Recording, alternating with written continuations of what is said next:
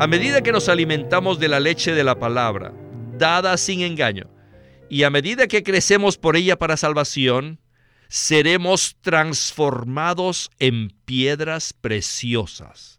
Esta es la razón por la que Pedro llama a los creyentes piedras vivas. Bienvenidos al estudio Vida de la Biblia con Witness Lee. Esperamos que este estudio vida los introduzca en un disfrute más profundo de las escrituras y de nuestro querido y precioso Señor Jesús. Visítenos en nuestra página de internet radiolsm.com y allí podrán escuchar gratuitamente todos los programas radiales del Estudio Vida. En esta serie de 45 programas del Estudio Vida de las Epístolas de Pedro y Judas, hemos llegado hoy al penúltimo programa, en el cual escucharemos una palabra verdaderamente maravillosa. A través de los siglos, tanto los creyentes como los maestros de la Biblia han apreciado las epístolas de Pedro, que nos dan una clara presentación acerca del gobierno de Dios. Sin duda, este es el tema de este libro. No obstante, tiene una estructura básica o una línea central de enfoque que no podemos descuidar. Si lo hacemos, nos apartaremos de la realidad de vivir una vida bajo el gobierno de Dios. Pues bien, este será el tema de los últimos dos programas de esta serie. El título de este mensaje es La estructura básica de las epístolas de Pedro y Judas, parte 1. Y estamos muy contentos que Jameson Chen ha regresado al programa para estos mensajes de conclusión. Jameson, qué gusto tenerlo con nosotros de nuevo. Es maravilloso estar de regreso, Víctor. Gracias por invitarme. Existe una gran cantidad de temas paralelos entre los libros de Primera y Segunda de Pedro y Judas. Sin embargo, la conclusión general es que nosotros debemos regresar a la línea central de estos libros, ¿verdad? Así es, Víctor. El tema de las epístolas de Pedro es la vida cristiana bajo el gobierno de Dios y el juicio que Dios llevará a cabo, de lo cual hemos venido hablando en los últimos mensajes. Pero necesitamos ver que el enfoque particular de estas epístolas es la propia estructura del Dios triuno, es decir, el Padre, el Hijo y el Espíritu en la salvación triple que efectúa en el hombre. Necesitamos abrir nuestros ojos para ver este punto central. En los últimos mensajes de Judas, en especial cuando llegamos a los versículos 20 y 21, dijimos que habíamos llegado al pináculo o a la cúspide de este libro.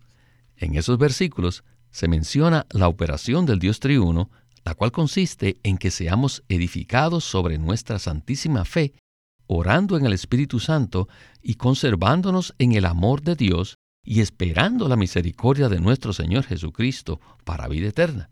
Sin duda, estos dos versículos nos muestran al Dios triuno en su operación. Sin embargo, Jameson, esta operación también podemos apreciarla en los libros de Pedro. ¿No es así? Por supuesto que sí. Nosotros podemos encontrar al Dios triuno, principalmente en los dos capítulos iniciales de primera y segunda de Pedro. Además, en los versículos de Judas que usted mencionó, también encontramos la estructura del Dios triuno.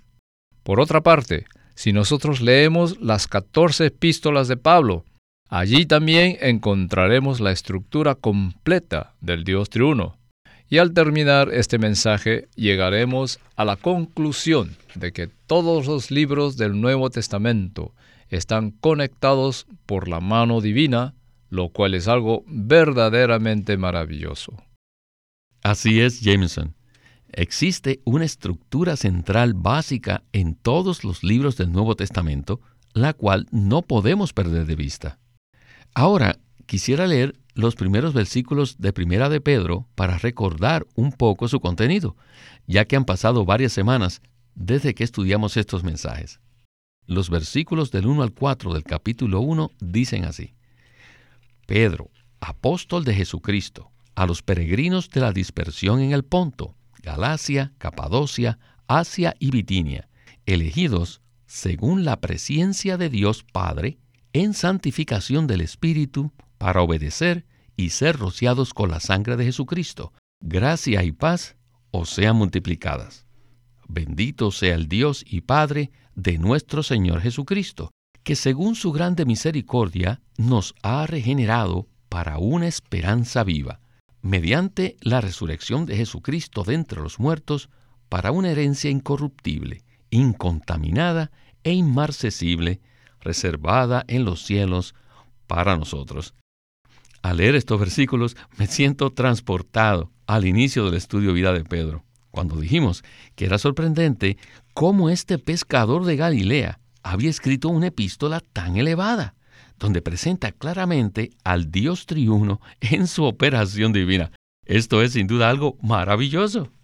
¿No es así, Jameson? Estoy de acuerdo con usted, Víctor. Esto es algo asombroso. Si conocemos el trasfondo de Pedro, nos preguntaremos cómo es posible que este hombre revelara esos asuntos tan profundos de la economía de Dios. Sin duda, para poder hacer eso, Pedro tuvo que pasar por un proceso de transformación muy extenso. Gracias, Jameson. Con esta palabra de introducción, estamos listos para escuchar a Witness Lee y el estudio vida. Adelante. What is the focus? ¿Cuál es el enfoque o What is the basic structure of these two books? cuál es la estructura básica de estos dos libros? You must grasp the center. What is the center? The focus. Necesitamos comprender cuál es el centro o cuál es el enfoque de estos dos libros. Even the book is on God's judgment, Aunque el libro de Pedro habla acerca del juicio de Dios, but the focus is not. ese no es el enfoque. ¿Cuál es el centro? Porque también habla del juicio de Dios, pero ese no es el enfoque. Ni tampoco es el gobierno divino. Entonces, ¿en qué se enfoca este libro? El enfoque es la operación del Dios triuno para llevar a cabo su salvación triple, que es la regeneración, la redención y la aplicación. Muy bien, en el primer capítulo de Primera de Pedro encontramos qué cosa? Encontramos la operación del Dios triuno para llevar a cabo su plena salvación, es decir, la regeneración del Padre, la redención del Hijo y la aplicación del Espíritu. Y estos tres aspectos se basan en la selección del Padre, en la santificación del Espíritu y el ser rociados con la sangre del Hijo. Estas tres cosas, o sea, la selección del Padre, la santificación del Espíritu y el rociar del Hijo, son las operaciones para llevar a cabo la plena salvación de Dios.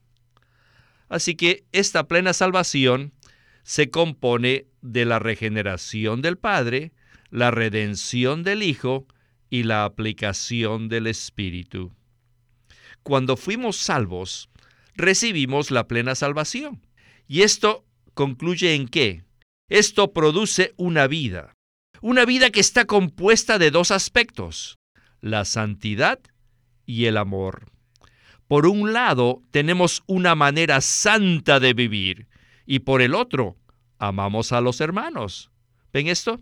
La santidad y el amor son el resultado de recibir la plena salvación de Dios. Y esta plena salvación tiene una simiente. Y la simiente, o la semilla, es incorruptible, la cual es la palabra viviente de Dios. Este es un esquema muy sencillo del primer capítulo de Pedro. Bueno, Jameson, aunque el hermano Lee dice que este es un esquema sencillo, a mí no me parece tan sencillo. Si tuviera que repetir lo que acabamos de escuchar, necesitaría mucha ayuda. Por tanto, le pido de favor que nos haga un resumen respecto a lo que acabamos de escuchar. Al leer las epístolas de Pedro hay muchos caminos profundos que podemos tomar, pero si perdemos la línea central, caminaremos mucho sin ver el cuadro completo de estas epístolas. Es maravilloso que Witness Lee en su ministerio nos dirija al enfoque central de estos libros. En el capítulo 1, el enfoque es el Dios triuno, la regeneración del Padre, la redención del Hijo y la santificación del Espíritu. Esta es una salvación plena que involucra la planificación del Padre en su presencia. Luego, en el tiempo, el Hijo vino a redimirnos, debido a que el hombre abandonó el propósito de Dios y cayó en pecado. Por tanto, necesitábamos ser separados del mundo y separados para Dios, mediante la sangre redentora del Señor. Sin embargo, si el Espíritu no aplica todo lo que el Hijo logró mediante la redención, entonces nada del Dios triuno podría ser aplicado a nosotros. Por lo tanto, la aplicación del Espíritu es muy importante, porque transmite a nosotros todo lo que el Padre planificó y todo lo que el Hijo logró en el tiempo. En la primera parte del segundo capítulo de Primera de Pedro, hay unos pasajes cruciales relacionados con el asunto de la vida divina, es decir, relacionados con la estructura básica de la cual hemos venido hablando. En el versículo 2 dice, Desead como niños recién nacidos la leche de la palabra, dada sin engaño, para que por ella crezcáis para salvación, si es que habéis gustado lo bueno que es el Señor, acercándoos a Él, piedra viva, desechada por los hombres, mas para Dios escogida y preciosa. Vosotros también, como piedras vivas, sois edificados como casa espiritual hasta ser un sacerdocio santo, para ofrecer sacrificios espirituales aceptables a Dios por medio de Jesucristo. Luego saltamos al versículo 9 que dice, Mas vosotros sois un linaje escogido, real sacerdocio, nación santa, pueblo adquirido para posesión de Dios, a fin de que anunciéis las virtudes de aquel que os llamó de las tinieblas a su luz admirable. En los años que he estado estudiando y disfrutando y predicando la Biblia, nunca había visto un pasaje que condense de manera tan maravillosa la línea central de la economía de Dios. Así que regresemos de nuevo con Winnesley, quien nos hablará acerca de estos versículos. Adelante. Then chapter 2 tells us, En el capítulo 2 nos dice que, okay, in chapter 1 you have been regenerated. muy bien, que en el capítulo 1 ustedes han sido regenerados. Y en el capítulo 2, que somos como niños recién nacidos. Así que como niños recién nacidos necesitamos el alimento para poder crecer. Tenemos que alimentarnos de la leche espiritual, de la palabra, dada sin engaño, para poder crecer para salvación. En el capítulo 1 nacimos, y la plena salvación de Dios es nuestra porción. Sin embargo, para poder disfrutar de esta salvación plenamente y disfrutarla, necesitamos tomar la leche de la palabra dada sin engaño para poder crecer para salvación. ¿Me entienden, verdad? A medida que nos alimentamos de la leche de la palabra, dada sin engaño, y a medida que crecemos por ella para salvación, seremos transformados en piedras preciosas.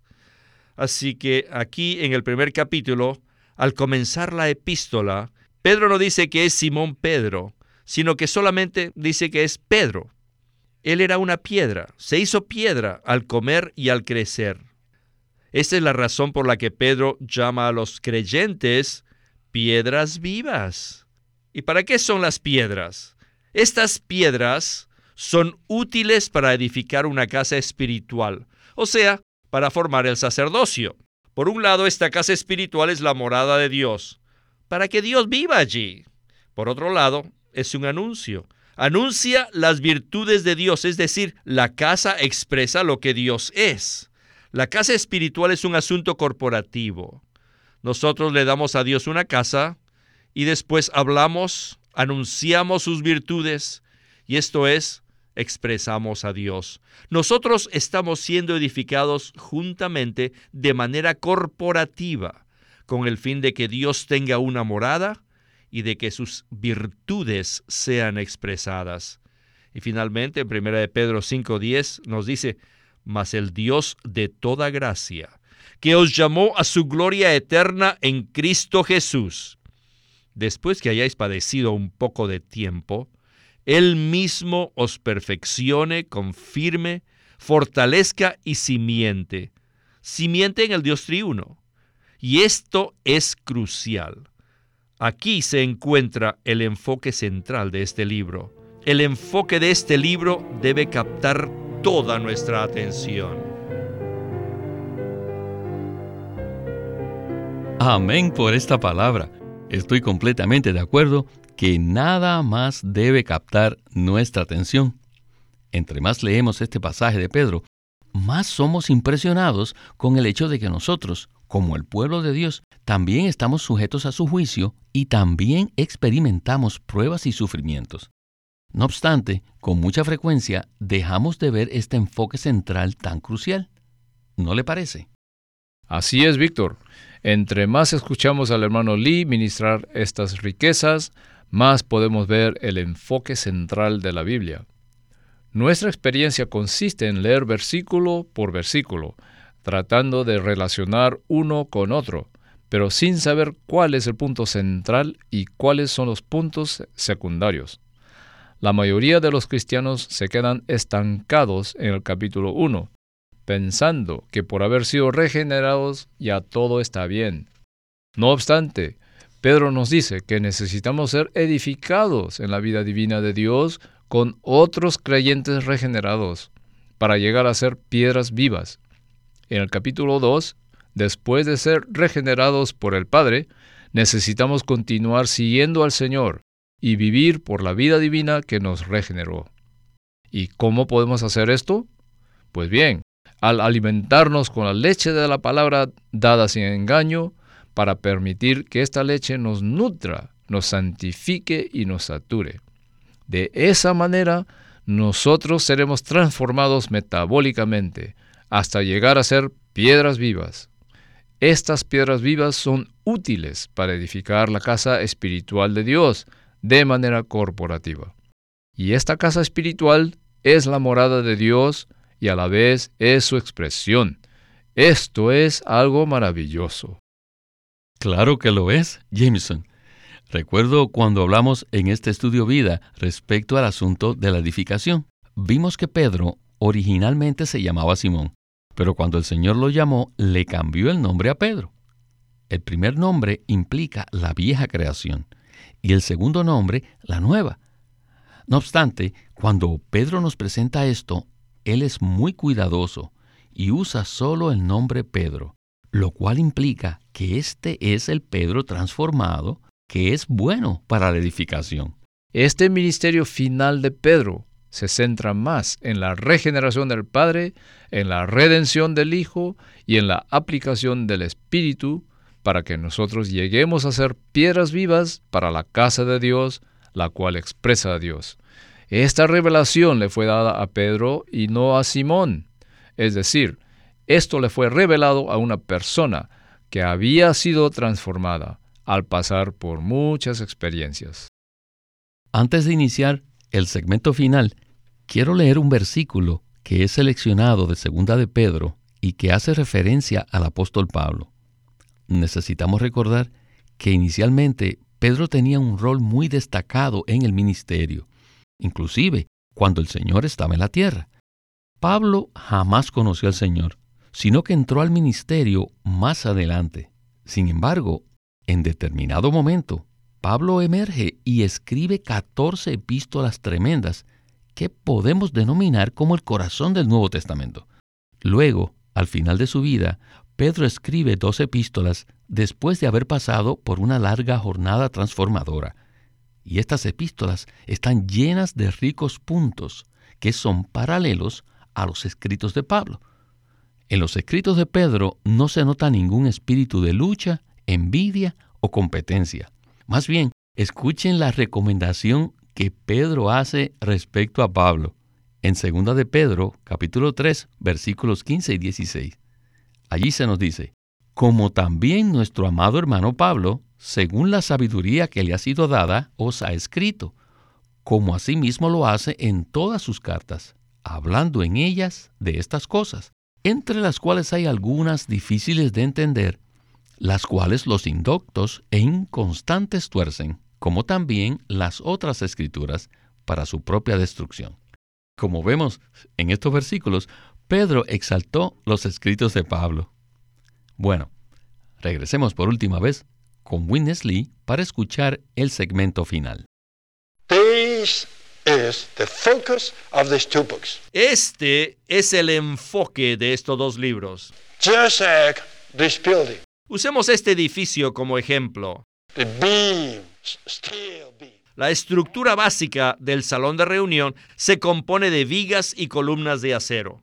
Aunque están completamente cubiertas por madera o por piedras, pero la estructura no es eso. La madera y las piedras no forman parte de la estructura básica. La estructura básica de este salón son las vigas y las columnas de acero. Podríamos quitar toda la cubierta de madera y piedra sin afectar la estructura básica que es de acero. Sin embargo, no podemos quitar la estructura básica porque el local se caería. Así que necesitamos identificar la estructura principal de los escritos de Pedro. Y esta estructura principal es el Dios triuno que opera para llevar a cabo una salvación en tres aspectos, a fin de que nosotros seamos regenerados, que nos alimentemos de su palabra crezcamos y seamos transformados y seamos edificados, a fin de que Dios pueda obtener una morada o una casa y que nosotros lo expresemos. Esta es la estructura principal de los escritos de Pedro. El apóstol Pablo también habla de lo mismo. Dice que tenemos que alimentarnos del Señor, que tenemos que crecer para ser edificados. Dios quiere tener una casa espiritual a fin de que Él pueda obtener una expresión corporativa. Así que estos dos apóstoles ministraron exactamente lo mismo, pero usaron una terminología distinta. Pablo era una persona muy educada, así que sus escritos también son muy educados. Pero Pedro carecía de educación, pero él usó los mejores adjetivos. Él llegó a las mejores expresiones para hablar acerca del mismo tema que Pablo. Esta es la única diferencia entre los escritos de estos dos apóstoles, pero los dos mencionan lo mismo. Así que espero que no se distraigan de la línea central y el enfoque de los escritos de Pedro y de Judas. Jameson, qué segmento de conclusión tan maravilloso. A pesar de que Pablo y Pedro tenían diferentes niveles de educación, el enfoque central de sus escritos es exactamente el mismo. No hay duda que todo nos revela que nosotros no podemos distraernos de esta línea central, ¿verdad? Por supuesto que así es, Víctor. En especial, debemos concentrarnos en la regeneración que nos imparte la vida divina y luego necesitamos crecer en la vida divina. No es simplemente que recibamos la vida divina, sino que necesitamos experimentar, vivir y crecer en esa vida divina. Cuando vivimos por esa vida, podemos ser transformados en piedras vivas para la casa de Dios. Todo esto está relacionado con la operación del Dios triuno. Nosotros somos regenerados, luego vivimos por la vida divina y al hacerlo somos transformados y crecemos en la vida divina a fin de llegar a ser los materiales adecuados para edificar la casa de Dios.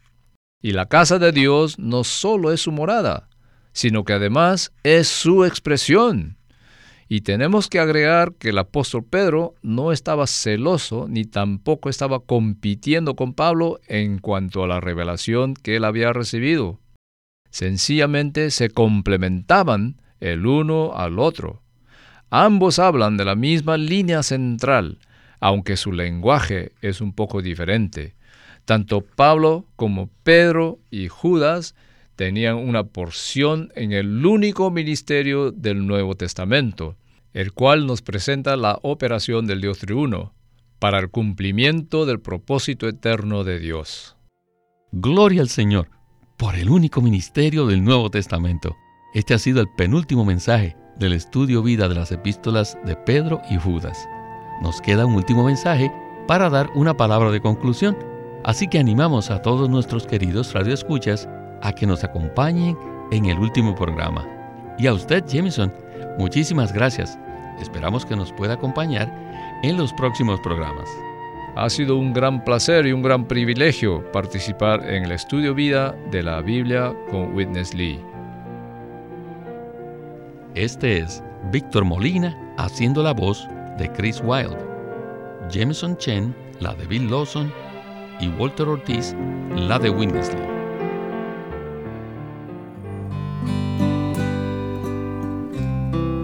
El Cantar de los Cantares, otro título publicado por LSM.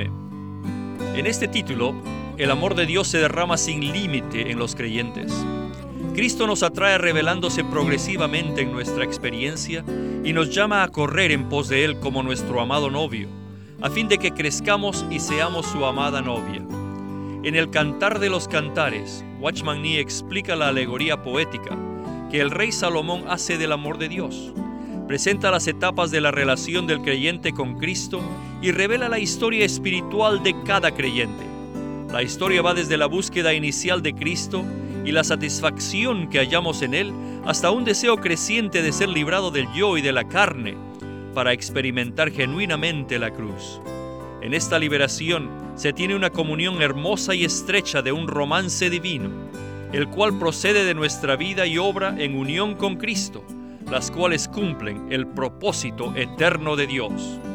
No se olvide de conseguir este libro, que va a ser muy valioso para su vida espiritual, El Cantar de los Cantares, por Watchman Nee.